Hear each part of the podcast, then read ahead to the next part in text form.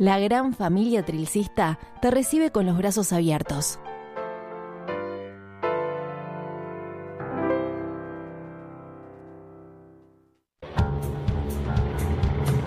Eh, bueno, esta ya está, es lo mismo. La conspiración inútil. Encendides. Emergiendo del desorden. La conspiración inútil.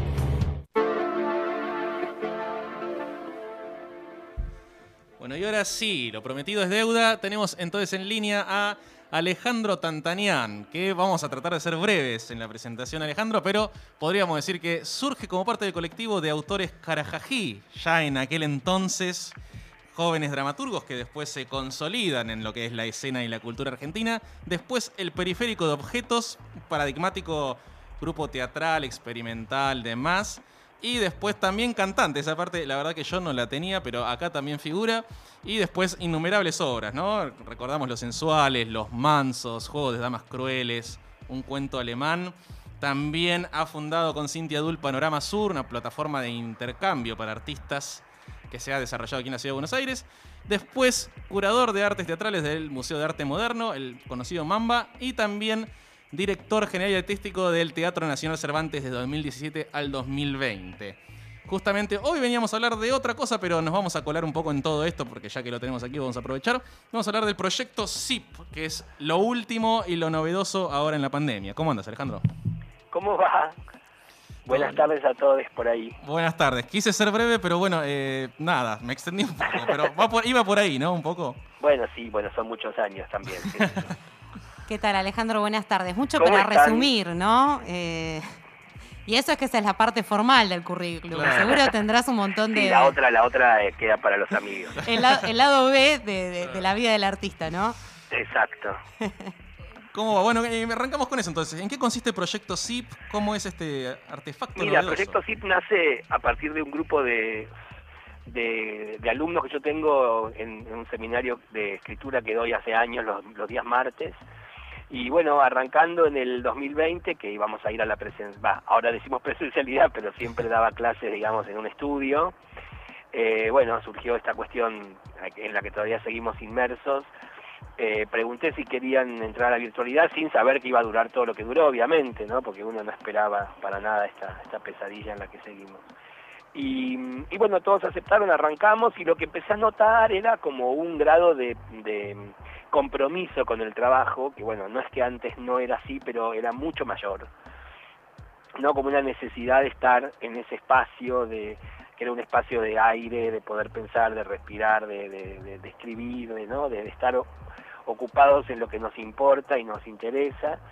Y bueno, y ahí tiré una suerte de botella al mar a- al grupo, en ese momento éramos, eran 23, 24 personas, como para ver si podíamos, no sé, reunirnos por fuera de las clases, en otra, en otro Zoom, digamos, eh, para ver qué podíamos hacer y 16 de ellos se, entusiasmaron con la idea y empezamos a armar reuniones los días viernes y empezamos a formar, digamos, a empezar a tirar de la piola para ver qué podíamos construir. Y así, en más o menos unos 6, 7 meses de trabajo, eh, fuimos lo- construyendo lo que hoy ya es Proyecto ZIP, que es un colectivo de obras realizada por 16 artistas de diversas disciplinas, porque en el grupo hay gente que viene de, la, de, de las letras, del cine, obviamente del teatro, de las artes visuales, de la fotografía, de la arquitectura. Entonces, bueno, trabajando juntos empezamos a pensar en, en, en lo que terminó siendo estas estas 10 obras,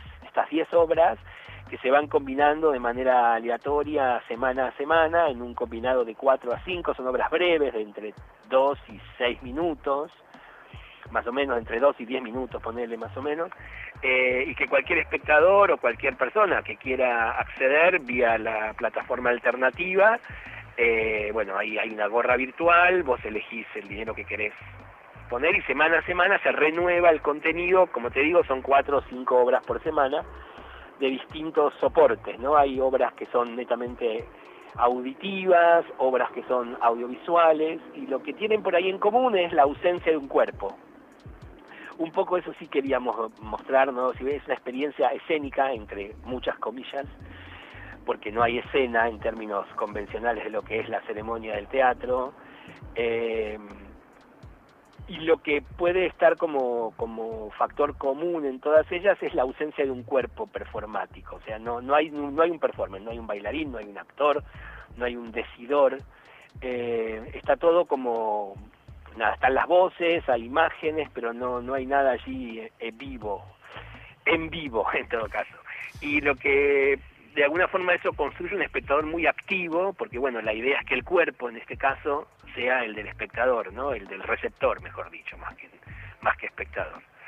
Eh, y bueno, y ahí estamos, arrancamos en el marco del FIBA, que había, este año se hizo un llamado para obras en plataformas virtuales y nos inscribimos en esa en ese llamado, en esa convocatoria, fuimos elegidos entre varios proyectos que se presentaron y estrenamos lo que fue el primer combinado, porque así lo llamamos, el primer menú de cuatro obras eh, en el marco del FIBA y a partir de allí todas las semanas se renueva. Los días viernes cambia el programa, vos podés acceder y tenés 72 horas para visualizar y escuchar esas obras que forman parte del combinado semanal.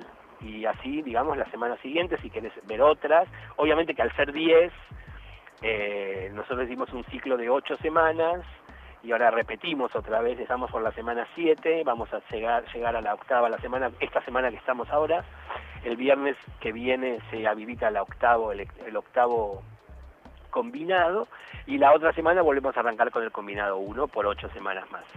Así que nada, contentos con eso, o sea, no sin, sin poder encontrarnos con la gente en términos, digamos, reales, supongo lo que nos está pasando, que no nos podemos ver, pero bueno, por lo menos estamos dando un espacio de difusión y de trabajo y de compartir nuestro trabajo con, con el público, ¿no? Sin duda, sin duda, Alejandro, excelente. Y una pregunta en relación a esto, eh, ¿es en vivo? Es decir, ¿tiene un horario específico o se descarga y se puede ver en el horario no, la persona? No, hay una sola obra de las 10 que, que, que se llama HAL 9000, que es una suerte de reescritura de, de, la máquina de, de 2001, Dice el Espacio, de novela de Arthur Clarke que llegó al cine Kubrick, eh, que tiene horarios fijos y que tiene son tres o cuatro posibilidades de poder verlo en vivo. Lo demás es todo ya prearmado, ¿no? O sea, son audios o videos y videos con audio, que, que como te dije, el, el, el, el receptor puede eh, visualizar y escuchar durante 72 horas a partir de que compra el, combinado.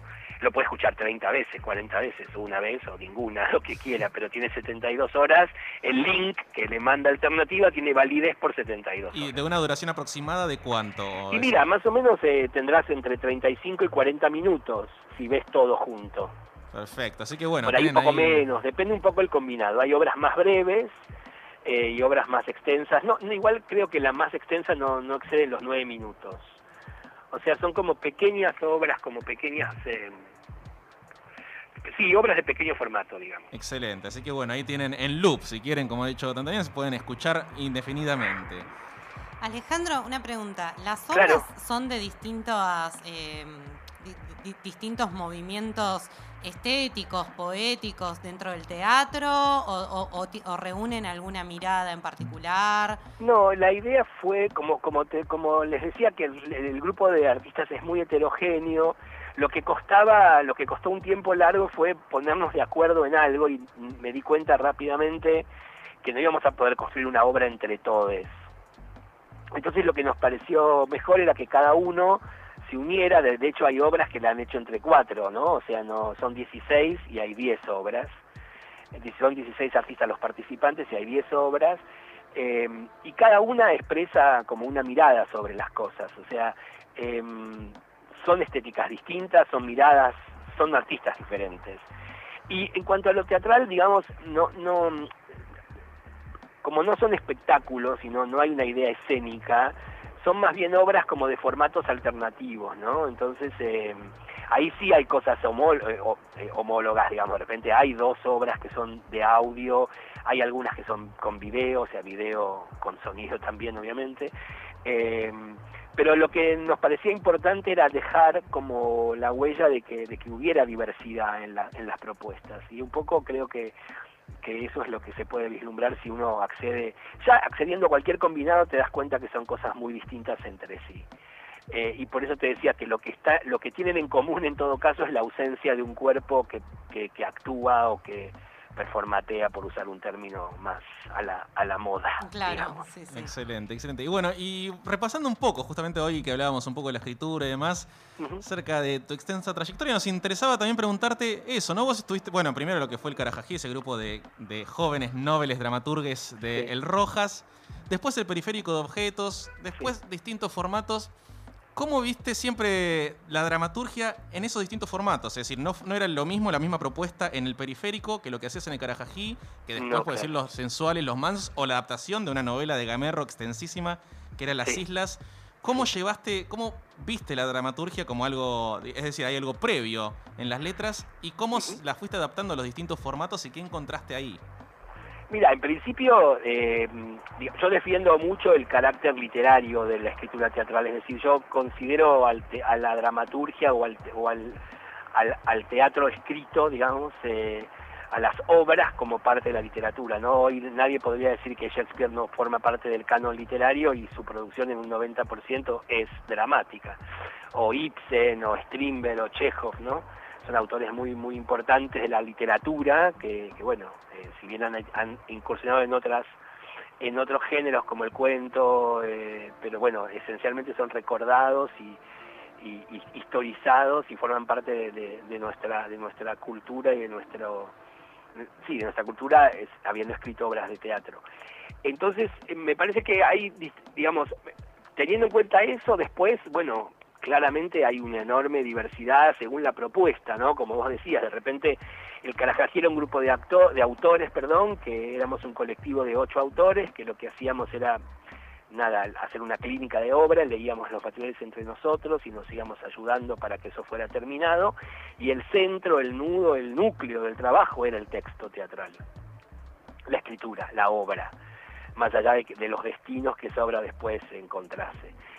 En el caso del periférico, era un grupo que venía del teatro de objetos o del teatro de títeres, ellos eran todos integrantes del elenco de titiriteros del Teatro San Martín, eh, fundaron un grupo eh, para trabajar casi cotidiano como en el lado B, en las antípodas de lo que hacían en el teatro, buscando una idea más periférica, más marginal respecto al teatro de objetos.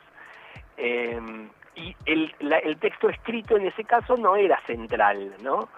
Eh, era, digamos, era una excusa o era un elemento por ahí tan importante como, no sé, lo visual, el orden visual o el orden del sonido. Em, en, general en Buenos Aires, que es la escena que yo más conozco, eh, es una escena muy textocéntrica, es una escena que, que propone todo el tiempo desde el texto, ¿no? Eh, y a mí no es algo que me entusiasme particularmente. Hay propuestas que yo he hecho que son absolutamente textocéntricas y otras propuestas que, tienen al texto como un elemento importante más. O sea, también es importante la presencia del actor, eh, lo que se escucha, lo que se ve, la, la, la dura, el tema de qué se hace con el tiempo en un espectáculo, el ritmo. O sea, son como dos.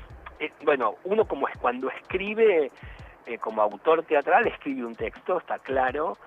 Eh, yo a partir del trabajo que hice en Los Mansos, que fue una adaptación de la novela El idiota de Dostoyevsky que hicimos en el 2005, a partir de ese proceso de trabajo, en donde no había obra, sino que junté a un grupo de tres actores con los que me interesaba trabajar, por un lado, y teníamos la novela de Dostoyevsky por el otro, y en la colisión, en la unión entre ese grupo de gente y esa novela empezó a surgir el espectáculo. Y el texto fue un elemento constitutivo más, pero no menos importante que tal o cual actor. Por lo cual cada propuesta en algún punto va dictando como prioridades, ¿no? Por lo cual yo la, dramaturgia eh, escrita, porque también hay una dramaturgia escénica, eh, va variando, ¿no? Yo creo que el autor teatral escribe su texto y un director cuando lleva ese mismo texto a la escena, vuelve a escribir ese texto, eh, porque lo, escribe en, concordancia y con otras herramientas, con otras herramientas que no son las letras, los fonemas, sino que es eso más, ¿no? Como digo, el espacio, el tiempo, los actores, el sonido. Así que un poco cada, cada propuesta que uno lleva adelante tiene como sus particularidades. Después, bueno, obviamente la práctica, las mismas voluntades estéticas que uno tiene o las búsquedas que uno tiene, son las que también van llevando en la elección de qué proyecto sí, qué proyecto no, cuál entusiasma, no, pero eso también va siendo como un poco la marca de artista en cada una de las propuestas que uno lleva adelante, ¿no? Así es, y en relación a esto, bueno, Mauricio Cordón tiene un chiste de que él decía que le recomienda a sus alumnos siempre no dirigir sus obras, ¿no? Decir, que siempre se la den a otro para no caer en los mismos vicios que han cometido. Eh, claro, sí, eh, está bien eso, y en realidad me parece que, el, que el, trabajo del director, aun cuando sea el propio autor, porque es muy común en Buenos Aires, en la escena porteña, autores que dirigen sus textos, eh, poder encontrar como un otro yo, ¿no? En general yo a mí las obras que uno leyéndolas y viendo y yendo a ver y yendo a verlas son más o menos lo mismo, no sé, no me entusiasman tanto. Más allá de que hay algunos ejemplos que son buenísimos de eso, me parece que la escritura escénica, o sea, la escritura de un director, es volver a escribir, como te dije, ese texto en escena y generar como otro tipo de discurso, ¿no? O sea, tomar al texto, aunque sea propio, como algo ajeno. Es difícil a veces. No sé, yo recuerdo que cuando dirigí mi primera obra, la primera obra que yo escribí, que fue un cuento alemán allá por el 97, eh, paralelamente a estar escribiéndola, que lo hice junto a Ricardo Monti en una beca que había sacado en Antorcha de perfeccionamiento en dramaturgia, que trabajé con Ricardo dos años en la escritura de ese texto, cuando empecé a dirigirla, tomé la decisión de dirigirla, empecé a hacer una clínica, como que tenía charlas con Rubén Schumacher, con el que iba como pimponeando cuestiones de puesta que poco tenían que ver con lo que estaba en el texto. De hecho, ya el texto está escrito como un monólogo, el texto que yo edité y que escribí es un monólogo, y yo convoqué a dos actores para hacerla. Entonces ahí hay como una decisión de dirección, no opuesta, pero como una lectura de lo que ya está escrito. Entonces esa lectura es la lectura que el director debería hacer en la escena. Entonces em, hay una frase de Heiner Müller que a mí me gusta mucho que decía que él, él decía que un texto siempre es más inteligente que el autor. Entonces eh, está bueno digamos, permitir que otras inteligencias, la del equipo técnico, tipo escenógrafo, vestuarista, iluminador, los actores, obviamente, el músico, eh, formen parte también de esas, de esas otras inteligencias que entran en, juego con esa obra escrita, en una suerte de soledad del escritor en su casa, ¿no? Y es diferente, ¿no? A un escritor de narrativa que, bueno, termina su libro y, bueno, lo edita si tiene suerte y, bueno, y si tiene suerte también es leído y eso sucede entre el lector y la obra. Nada, no sabremos nunca si se lee de un tirón, si la arroja por la ventana, si la lee en, en 20 meses. O, en, en, cambio, en el teatro uno tiene que llevar adelante esa escritura en un tiempo ¿no? que compartirá con el espectador y que es todo corrido y que necesita de determinadas leyes y determinadas construcciones gramaticales para que eso funcione de una manera en mi caso trato de que sea distinta a la que está en la obra. No distinta para ir en contra, sino entendiendo que la escritura escénica o la dirección es otra escritura. Así es. Sí, entendiendo también incluso la representación o la puesta de, una obra como una, una, lectura en sí misma también, ¿no? Eh, que es una lectura y una reescritura. Si no, uno vería el mismo Hamlet todo el tiempo, ¿no? Sí, aburridísimo. Claro, o sea, en cambio lo interesante es que un texto reviste, digamos, infinitas posibilidades de interpretación y el teatro tiene esa, esa, esa fascinación para mí, que es la de tomar textos preexistentes, eh, y bueno y volverlos a y volverlos a, escribir no más allá de que bueno cuando uno escribe una obra y la quiere estrenar obviamente que lo que más quiere es acercarse al espíritu primero que esa obra tiene lo cual es claro y es entendible. Digamos las veces que yo he estrenado textos contemporáneos que lo he hecho con autores escoceses y, autores de acá he estrenado una obra de Daniel Veronese también cosas de Luis Cano eh, y das a conocer ese material, bueno, lo importante, eh, hay algo de que te llamó la atención como director de ese texto, que querés poner en escena y servir, en el mejor de los sentidos, eh, ese texto al espectador. Em, en el caso de un texto con mucha más historia, como un clásico, como un Hamlet, por decir algo muy como trillado, em, está bueno poder sacarle a ese texto algún sentido eh, entre comillas, nuevo, o por lo menos nuevo para uno, ¿no? Eh, sí. Sí, sin duda, queda muy claro. Les recomendamos también a la gente, si quiere ver el Hamlet del periférico de objetos, hace un tiempo estaba en YouTube y verdaderamente era algo excelente y muy mm. particular.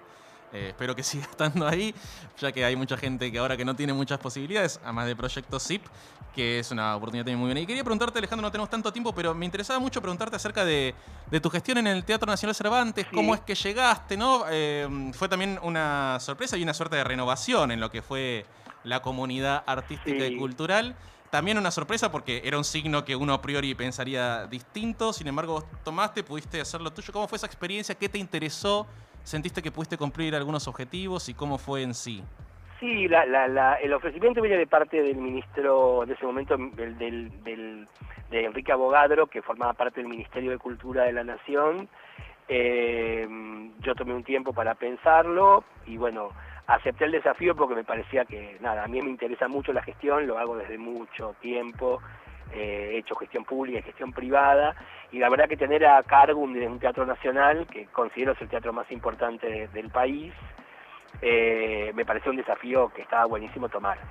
Eh, y bueno, fuimos muy claros en cuanto a, las cabezas con las que empezamos a pensar el proyecto, que en ese momento eran Carlos Gamerro, Rubén Schumacher, Gabriela Mazú, Ariel Farace, Oria Pupo, Andrés Gallina y yo, que pergeniamos, digamos, una línea editorial, lo que llamamos una misión, para hacer un enclave de que ese teatro tenía que ser un teatro inserto en la contemporaneidad de esta ciudad, después repensar un poco lo identitario, porque era un teatro nacional con un nombre de un autor extranjero, eh, que es un caso único en el mundo, no hay otro teatro en el mundo, teatro nacional con un nombre de un autor que no sea del país. Entonces eso también eh, intentamos, eh, digamos, como desentrañar ese problema, porque a su vez el teatro tiene una voluntad federal, más allá de que cuenta con un presupuesto que está bien, pero es un presupuesto con el que se puede trabajar en términos porteños, no es muy fácil es ser el teatro de toda la Argentina. En realidad en el estatuto de origen del Teatro Nacional Cervantes no existe tampoco esa voluntad. Se fue generando a partir de algunas direcciones artísticas, a partir de Dragún en adelante, en donde se le dio un espacio a lo federal y obviamente no nos parecía para nada desacertado seguir con eso, eh, tratando de equilibrar, ¿no? Porque los presupuestos, el presupuesto no es para todo el país, es para la ciudad de Buenos Aires. Entonces siempre tenés que priorizar una cosa o la otra. Y entender el teatro como un foco, como un foro, perdón, de discusión. Eh, por eso ahí tuvimos eh, la discusión sobre géneros y feminismo con la Asamblea de las Mujeres. En el bicentenario del nacimiento de Marx nos parecía importante dar una discusión sobre el marxismo. Eh, tuvieron lugar todos los, los actores, autores y artistas según nuestra mirada, porque siempre una dirección artística es sesgada, obviamente, porque es una editorial, ¿no? Eh, y uno va a estar ahí por un tiempo, no va a estar para toda la vida, entonces está bueno ser claro en, la, en las hipótesis y creo que las hipótesis fueron claras y el público respondió de una manera increíble, masivamente. Tuvimos tres años, 17, 18 y 19, muy poderosos, como vos decís, renovamos ese espacio lo pusimos nuevamente en, el horizonte de, los espectadores de teatro de esta ciudad, la gente asistía al teatro, eh, venía, logramos terminar las obras edilicias que permitieron sacar esos andamios que estaban hace 14 años ahí ocultando la fachada, obviamente también se reconstruyó la fachada y ahora es el teatro hermoso que tenemos por suerte, y eso fue gracias a esta gestión. Entonces em, sí, eh, hubo son todas cosas a favor. Eh, digamos, la verdad que fue una, una experiencia extraordinaria. Muy sí, se ha renovado el público, perdón, eh, que estoy tratando de, llegar a una de las últimas preguntas y, optimizar el tiempo para que sí, claro. aquí entre todo. Pero sí, se, sea que se ha renovado el público, ha ido gente más joven, lo cual es muy novedoso. Eh, artísticamente ha tenido también una parte transfeminista muy interesante como punto de vista artístico. Y después te quiero preguntar por la parte justamente de gestión, ¿no? El macrismo se ha caracterizado quiero decir sistemáticamente, quizás a veces es patológico, por el tema con los empleados y en el Cervantes históricamente ha habido conflictos de empleados, de trabajadores ahí con sueldos atrasados y cómo fue también lidiar con todo eso otro. Bueno, eso fue la, la, parte más difícil porque digamos yo no tengo una formación digamos de gestión política. El problema de esos espacios es que son cargos políticos y debería estar disociado un poco lo artístico de lo político. En un país como este se hace muy difícil eso. Y bueno, obviamente cuando, cuando se perdieron las, las PASO y había claramente un vacío de poder, los gremios que estaban disconformes desde tiempos inmemoriales, digamos, porque ahora siguen cobrando lo mismo un poco más, pero no hay tanto ruido. quizás porque no vayan a, no están trabajando porque el teatro está cerrado, pero eh, hubo, un problema ahí grave, digamos, pero fue una cuestión de política gremial, ¿no? Que bueno, ya conocemos también cómo funcionan los gremios, hay gente que, digamos, y, yo acompañaba esos pedidos sin problema en términos de que los salarios estaban bajos, pero yo no puedo fijarlos, o sea, el director de un teatro no tiene eh, potestad sobre la política eh, salarial, eso lo tiene que manejar el, Ministerio de Trabajo y en todo caso el Ministerio de Cultura, o Secretaría de Cultura en ese momento, porque ya estaba degradada Secretaría de Cultura. Pero bueno, yo debo decir que todo lo que tiene que ver con los contenidos, eh, digamos, pudimos hacer todo lo que quisimos y eso, bueno, nada, precipitó un poco... A ver, yo igual había presentado ya una especie de renuncia que no la tomaban, porque también no había no había voluntad de seguir. Eh, yo había terminado, y siempre pensé en un trabajo de tres años, sabiendo que iba a cambiar el gobierno. Eh, y bueno, siempre intenté, digamos, mostrar lo que yo soy, que no, no tengo ni, no, no soy ni, ni formo parte de, de la ideología del macrismo, ni mucho menos, porque siempre fui como muy crítico con eso, y en la propia gestión lo, lo, lo seguí siendo. Ni tampoco soy partidario del kirchnerismo o del peronismo. Entonces, bueno, también tener una posición eh, de tercera de tercera posición en un país tan polarizado también se vuelve muy difícil. Eh, y bueno, nada, fue así el final, digamos. Eh, pero bueno, hay, hay, hay trabajadores que estaban súper orgullosos de lo que pasó. Pero bueno, después... Y en ese orden, perdón, en ese orden, ¿por qué pensás que a veces hay gobiernos más tendientes a los populares, como gobiernos kirchneristas y más, que suelen quizás eh, como jefes, directores culturales, en este caso, traer un artista más contemporáneo, eh, traer un artista quizás no de una orden más contemporánea, sino quizás más conservador o gacetillas más eh, reconocibles. Y quizás los gobiernos que son a priori más de derecha, a veces, muchas veces convocan a artistas más contemporáneos. Ahí se produce como una suerte de, de desfasaje o de desentendimiento entre una propuesta ideológica y una propuesta cultural. ¿Por qué crees que puede llegar a pasar eso? Mira, eso es como es muy complejo, y menos para hablar, o sea, es muy complejo. Yo creo que, mm, digamos, me parece que hay a ver, me parece que lo ideal sería, o sea, eh, para que todas estas cuestiones se puedan dirimir de la mejor manera, lo ideal sería que todos los cargos artísticos sean concursados. ¿Entendés? Y que gane un proyecto el que quiera el gobierno. O sea, entiendo que un gobierno popular va a querer algo más acorde a su política cultural. Entiendo también que el peronismo siempre ha tenido un vínculo muy estrecho con la cultura y que la cultura forma parte de su construcción eh, política. En el caso de los partidos neoliberales me parece que le prestan demasiada poca atención, ¿entendés? Entonces en algún punto nosotros creo que pudimos hacer porque no porque, porque nos dejaban hacer y no, les importaba, digamos, ¿entiendes?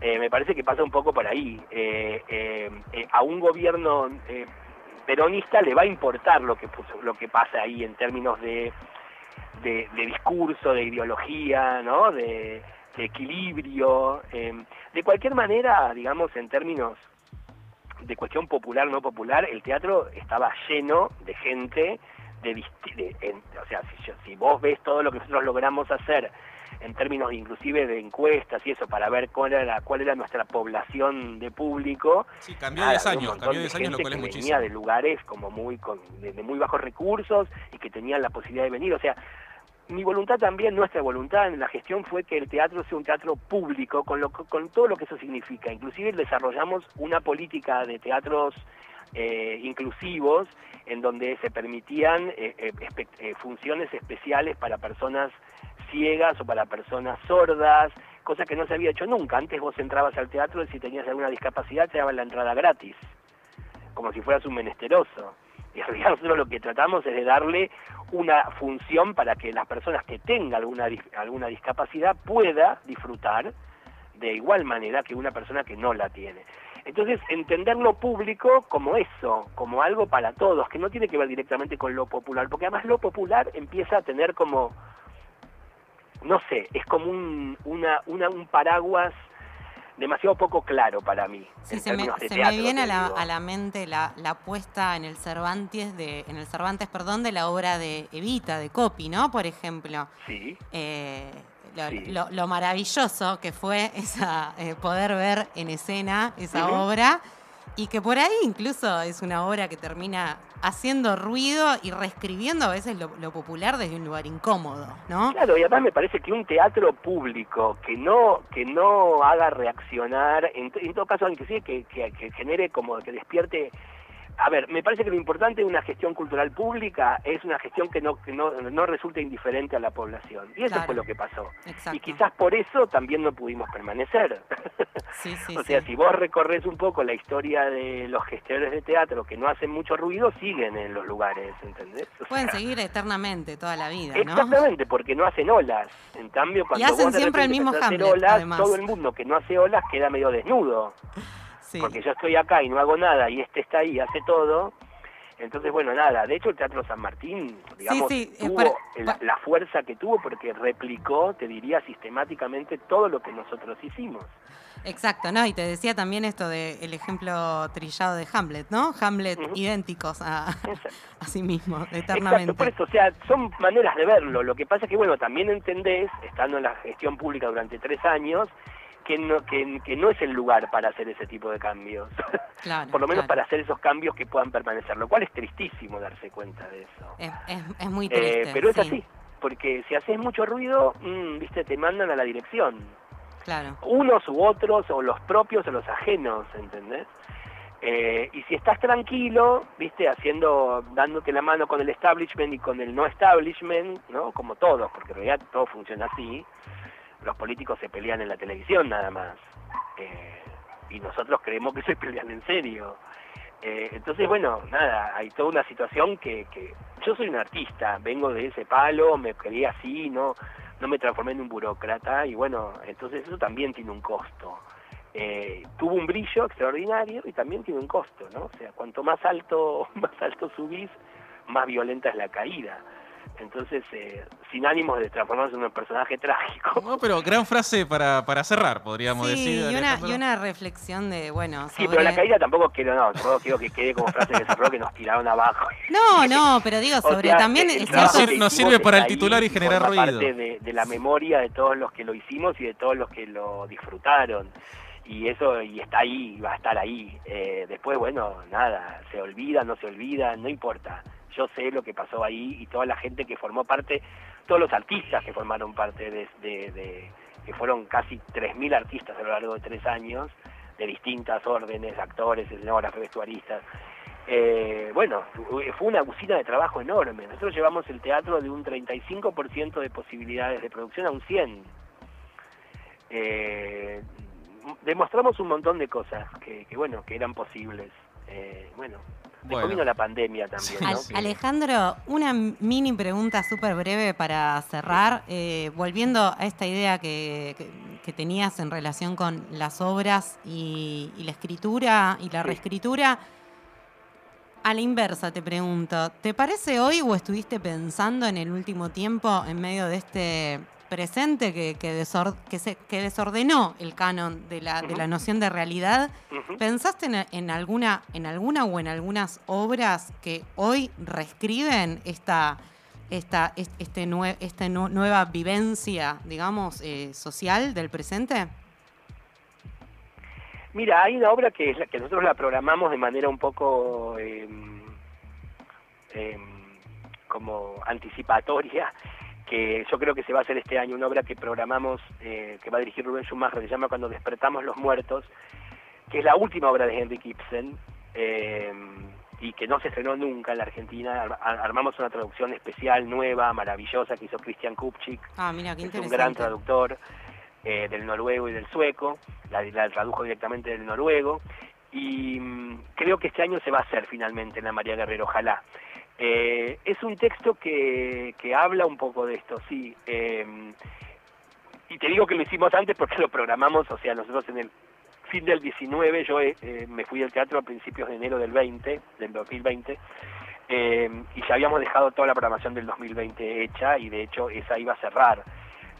la obra de Ibsen iba a cerrar la temporada 2020, que bueno, después obviamente no se pudo hacer y ahora entiendo por lo que sé es que Rubén quizás puede hacerla este año ahí en la sala María Guerrero, en la sala mayor. Eh, por lo cual, sin saber lo que iba a pasar, de alguna manera está ahí eso. Eh, Sí, no sé, después, no sé, hay, pienso en muchas cosas, no sé, pienso en, en, figuras como Emily Dickinson, ¿no? Que estuvo, no sé, encerrada más de 25 o 30 años en su casa. Me parece que hay ejemplos en la historia de, de la, de, de Occidente que, que permiten un poco repensar este momento me parece también importante que, que, cuando volvamos no volvamos a lo mismo, ¿no? O sea, pensar que aquella normalidad era lo bueno es olvidar que nos trajo hasta acá. Exacto. Entonces estaría bueno repensar inclusive el teatro, ¿no? Creo que esta, cuando se retire todo esto vamos a ver de verdad la, el, el paisaje después de la batalla y va a ser horrible. Ya lo es, entre compañeros que se mueren, teatros que cierran, eh, nada, hoy falleció Luis Villasoto, o ayer fue y fue horrible. Digo, son momentos muy duros y me parece que lo que hay que intentar es refundarnos, ¿no? Y es necesario que la comunidad esté unida, que no haya estas cosas horribles que suceden a nivel de la política tan vergonzosas, ¿no? Tan vergonzosas, de un, de un signo y del otro, ¿eh? Porque me parece que son, nada, eh, en algún punto no, pensar en el bien común, ¿no? Y, nosotros como hacedores de, lugares donde uno puede encontrar, la idea es que en el teatro la gente venga a encontrarse, ¿no? Volver a tejer esa red comunitaria y, nada, y, entender que, la salida no es volver a, donde, a donde estábamos porque, porque, nada, porque nos trajo hasta acá, ¿no? Así es. Bueno, la verdad, Alejandro, ha sido un placer. Muy completo todo. Hicimos un viaje por a por el tiempo, el espacio y la paciencia. No, por favor, por favor. Eh, así que bueno, queda la invitación a Proyecto SIP. Ahora buscan en ahí en, alternativa. Ya pueden entrar en alternativa. Está disponible el combinado 7 y este viernes arranca el combinado 8 y después tienen 8 semanas más. Así bueno, muchas gracias. Ha sido Alejandro. Ha sido Alejandro Tantanian aquí en La Conspiración Inútil. Y justamente un abrazo a, Gaby, a toda la gente del grupo Crap. Ayer falleció Luis Villasoto, eh, gran artista. Así que un abrazo a ellos. Y suena Rosario Blefari, Estaciones. Ya volvemos.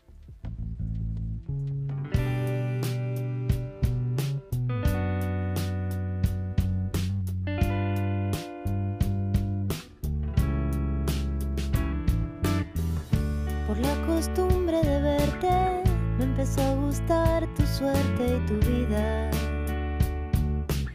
demasiado cerca de la mía. Decímelo otra vez, no entendí nada. Me distraen sin remedio tus labios que se abren y se cierran y se abren y no hay nada más. Y no hay nada más. Próxima estación.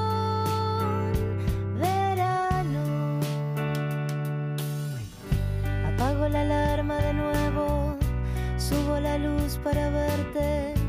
Algo me dice que estás